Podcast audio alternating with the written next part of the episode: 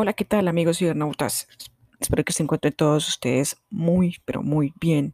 Para el día de hoy vamos a presentar en nuestro nuevo episodio en este show de podcast llamado Mente Vanguardista de un personaje que quizás hayas escuchado en algún evento como por ejemplo una película que de hecho en Netflix hay una historia de este personaje que se llama Alan Kardec. Entonces, para el día de hoy vamos a hablar sobre quién fue Alan Kardec.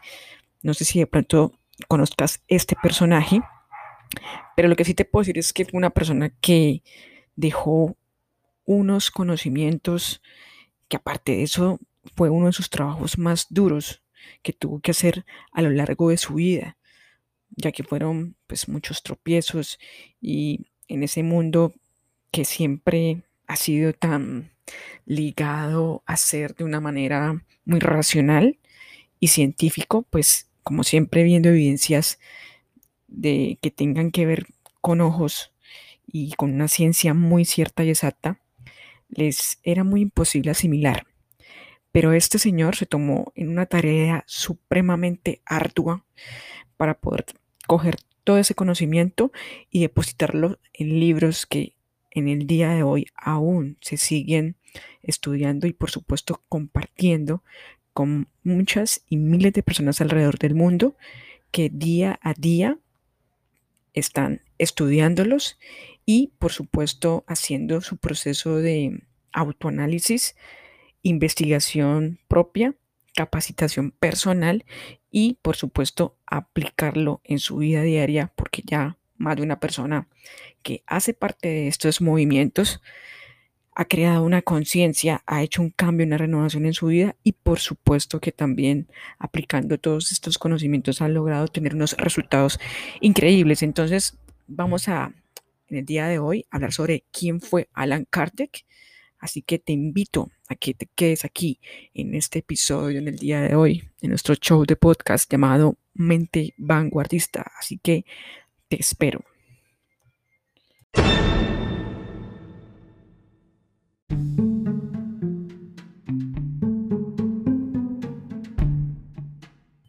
Listo, arranquemos. ¿Quién fue Alan Kardec? Y vamos a empezar con los datos principales de básicos de su fecha de nacimiento. Este hombre fue nacido el 3 de octubre de 1804 en París, Francia. Y por supuesto que murió el 31 de marzo de 1869. Alan Kardec fue un traductor, profesor, filósofo y escritor francés, considerado el sistematizador de la doctrina llamada espiritismo. Hablaremos aquí un poco de su biografía. Alan también con el seudónimo como Leon, cursó sus primeros estudios en lo que fue en Jordan, Suiza, como discípulo y colaborador del pedagogo suizo Johann Heinrich Pastalozzi. Este hombre no realizó ningún estudio universitario.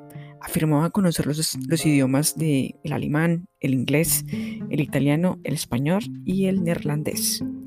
En 1831 pasó a formar parte de la Real Academia de Arras en 1824 ya se había trasladado a París, donde se dedicó a la enseñanza, primero en la institución fundada por él mismo sobre el modelo del centro de Pastelosi, y más tarde de forma privada, cuando los problemas económicos le obligaron a la liquidación de su instituto y a desenvolverse como tenedor de libros y contable, porque también desempeñaba su cargo como un contador, de tres casas de comercio, además de ocuparse de la traducción de obras inglesas y alemanes, que pues hacía como un trabajo a domicilio.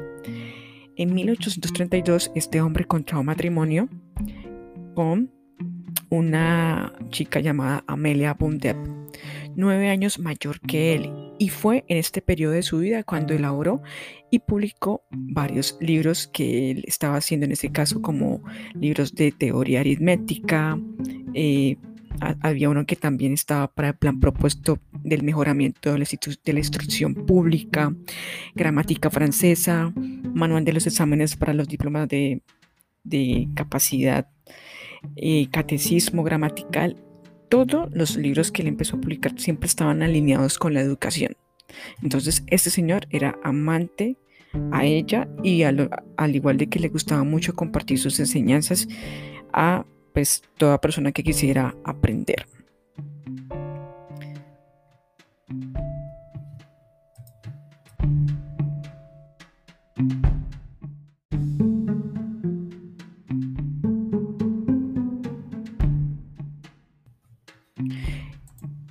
Hablando ya de la época en París del año de 1850. Es la época del Segundo Imperio en Francia.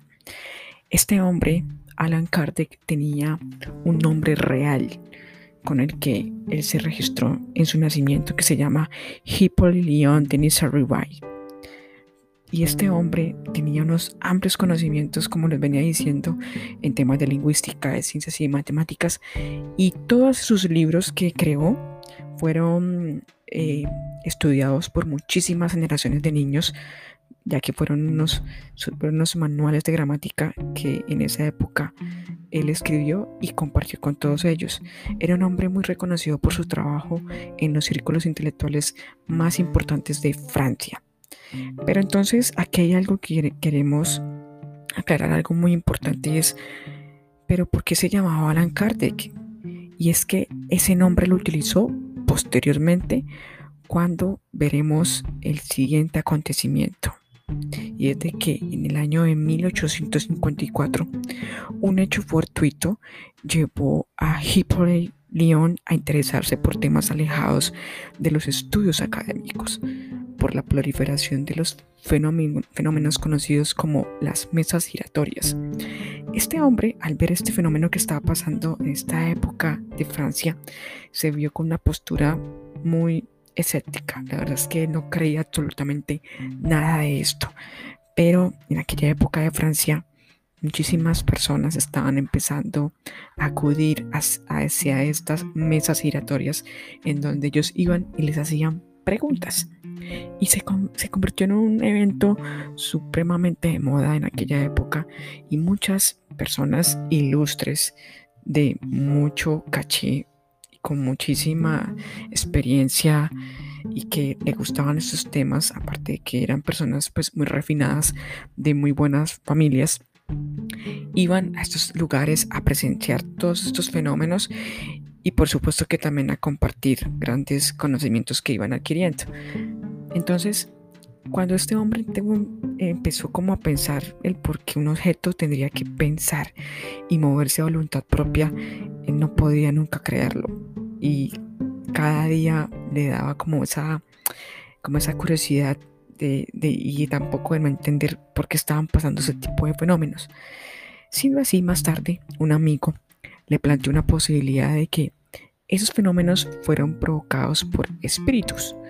Así que la curiosidad de León no pudo resistir la tentación y decidió investigar el misterio. León asistía regularmente a las secciones de la familia Baudin fue ahí donde realizó sus primeras anotaciones y posteriormente formuló preguntas acerca de los temas que trataban los espíritus en sus comunicaciones. Más adelante, sus amigos entregaron 50 cuadernos llenos de comunicaciones para que los revisara minuciosamente. León decidió estudiarlos, cotejarlos y ordenarlos según el método que había aplicado en las reuniones con la familia Baudin. Mientras él llevaba a cabo esta labor, recibió una comunicación de un espíritu en la que éste le aclaró la importancia de su trabajo y le reveló que su nombre en una encarnación previa o una encarnación pasada era Alan Kardec. Por supuesto que Leon, cuando iba a sus secciones con sus amigos, él, a mostrarse muy escéptico, empezó a hacer una ardua investigación, a preguntarse miles de cosas y empezó a hacer una toma de apuntes. Haciendo estas tomas de apuntes, el espíritu se dice que empezó a analizar todos estos eventos y fue cuando le dijo de que su nombre en una anterior vida era Alan Kardec. Ahora, ¿cuál es el método de Kardec? Kardec usa un método racional y científico para estudiar las comunicaciones de los espíritus. El primero las organiza y las clasifica por temas. Después identifica las coincidencias para profundizar el tema. Elabora una serie de preguntas y las envía por correo a los centros a los centros espiritistas de varios países, donde se plantean las preguntas a los espíritus. Kardec analiza las respuestas y las integra a su trabajo, y ahí es donde mira si hay coincidencias. Estamos hablando de que tomó miles de muestras en varias partes del mundo para poder tomar esa información y darse cuenta de cuán coincidente era. De esta manera, profundiza el conocimiento de las leyes que rigen el mundo espiritual. Por eso se le conoce como el codificador de la doctrina espírita.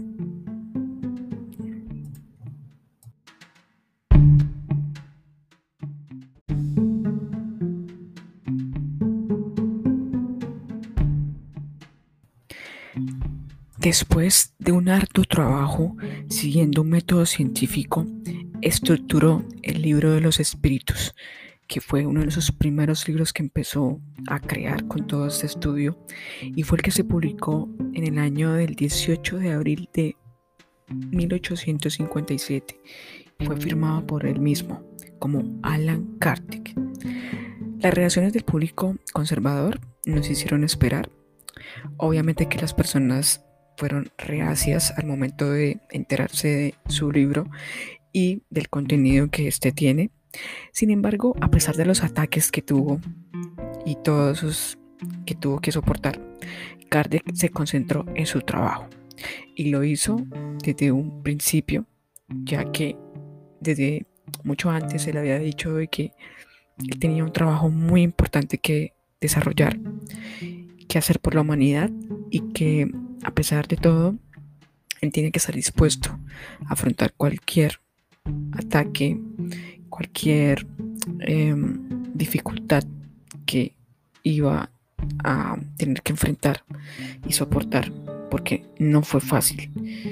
Y él desde un principio asumió ese rol y esa misión. A lo largo ya de 12 años se consolidó como la figura más importante en el estudio del espiritismo. Con ello publicó otros cuatro libros fundamentales en los que se llama El libro de los medios, otro que se llama El Evangelio según el Espiritismo, El cielo y el infierno, La Génesis, con el primer libro del que hemos hablado que se llama El libro de los espíritus. Alan Kardec em, tuvo una concentración muy poderosa con esos temas, empezó a entender muchísimo de la vida y de cómo podían entender a paso miles de cosas que pasaban pues, en los sucesos de la humanidad. Algo muy importante que también laboró y es de que él empezó a servir muchísimo a todo el prójimo que se encontrara en la calle si la persona no tenía donde refugiarse, también le daba ayudas como alimentación o hospedaje. Y trató muchísimo siempre de servir y ayudar a todos esas personas, pues, gente de la calle, haciendo un servicio y una labor humanitaria junto a su esposa. Eso es algo que empezó a, a realizar. Y llevando a cabo todo esto, Alan Kardec eh, murió en París el 31 de marzo de 1869. Alan Kardec fue un hombre en su época muy ilustre.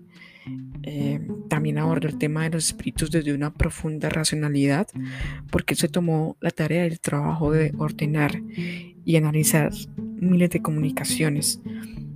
Empezó a viajar a varios países a mirar a muchísimos medios en esa época, empezar a hacer una conversación con ellos sobre su historia de vida, ellos cómo habían llegado hasta ese punto, cómo han podido aprender ello, pero obviamente que cada persona tiene una historia, pero empezó a organizar toda esa información y eso es lo que ha sido plasmado en su trabajo.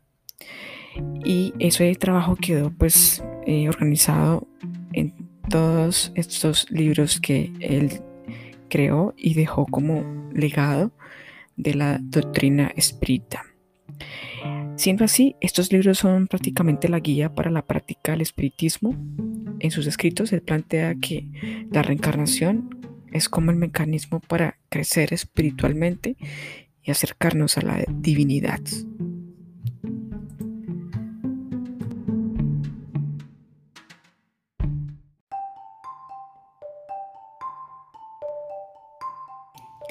Bien, ahorita entonces lo primero que vamos a hacer es a leer uno de los fragmentos del libro de los espíritus que quiero compartir con ustedes para que escuchemos juntos eh, esto que hay acá en el libro. El libro siempre es bastante largo, tiene muchos fragmentos con preguntas y respuestas. Eh, me he tomado el trabajo entonces aquí de buscar un episodio de todo este libro tan grande y extenso que hay con la siguiente pregunta. Va a haber una pregunta y luego va a haber una respuesta. La respuesta es la que, como les venía diciendo, fue la que recopiló con su investigación y su comunicación que tuvo con los espíritus. Estas respuestas fueron de los espíritus y fueron todos los apuntes que él hizo eh, en este libro que voy a compartir contigo a continuación un fragmento de lo que vamos a hablar. Y es, pregunta, ¿cómo se opera la separación del alma y el cuerpo? Respuesta, al romperse los lazos que la retenían, el alma se desprende. La separación se opera entonces, como pregunta, se opera instantáneamente y por una transición brusca. Hay una línea de demarcación netamente trazada entre la vida y la muerte. Entonces la respuesta es no. El alma se desprende gradualmente. No se escapa como un pájaro cautivo que ha sido devuelto súbitamente a la libertad. Los dos estados se tocan y se confunden. Así el espíritu se desprende poco a poco de sus lazos. Estos se sueltan y no se quiebran. Cuando ya se ha hecho la aclaración de esta, esta respuesta ante la pregunta, él empieza a hablar de lo siguiente en el contexto de el libro que vamos a leer a continuación. Durante la vida, el espíritu se haya unido al cuerpo por su envoltura semimaterial o perispíritu. La muerte solo es la destrucción del cuerpo y no la de esa segunda envoltura, la cual se separa del cuerpo cuando cesa en él la vida orgánica. La observación prueba que en el instante de la muerte, el desprendimiento del, del perispíritu, o el espíritu mejor, no se completa de manera súbita, sino que se opera gradualmente y con una lentitud muy variable según los individuos. En algunos es bastante rápido y podemos decir que el momento de la muerte es también el de la liberación que se da en unas pocas horas. En otros, por el contrario, sobre todo en aquellos cuya vida ha sido completamente material y sensual, el desprendimiento es mucho menos rápido y a veces dura horas, semanas y hasta meses. Esto no implica que haya en el cuerpo la menor vitalidad ni la posibilidad de un regreso a la vida sino una simple afinidad entre el cuerpo y el espíritu, afinidad que siempre depende de la preponderancia que durante la vida el espíritu dio a la materia. En efecto, es razonable pensar que cuanto más se haya identificado el espíritu con la materia, tanto más penoso le resultará separarse de ella.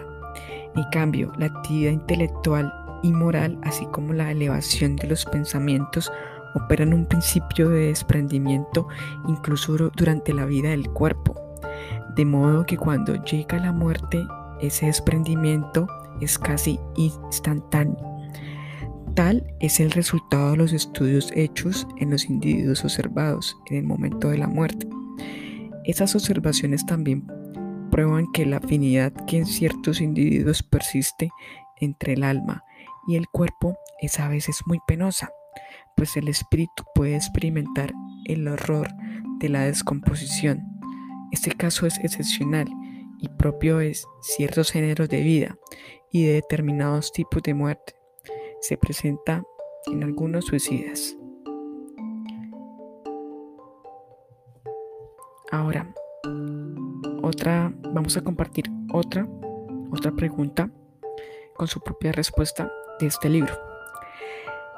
La separación definitiva del alma y el cuerpo puede tener lugar antes de la cesación completa de la vida orgánica. Respuesta. Durante la agonía a veces el alma ya abandonó el cuerpo, solo queda en la vida orgánica. El hombre ya no tiene conciencia de sí mismo y a pesar de eso aún le resta un soplo de vida. El cuerpo es una máquina a la que el corazón pone en movimiento, funciona mientras el corazón hace circular la sangre por las venas y para eso no tiene necesidad del alma. Y como muchas otras preguntas con sus respuestas, hay en este libro hay muchísimo material, em, hay muchísimas preguntas con sus respectivas respuestas. Es tanta información la que se tomó este hombre en hacer que te invito a que investigues el libro de Alan Kardec. Es libro libre total de investigar, de conocer sobre esta información. Si te gustó este episodio en nuestro podcast, compártelo con familiares y amigos. Recuerda que el conocimiento es poder y compartir es vivir. Nos vemos entonces en un próximo episodio en nuestro show de podcast de Mente Vanguardista. Te espero. Nos vemos a la próxima. Bye bye.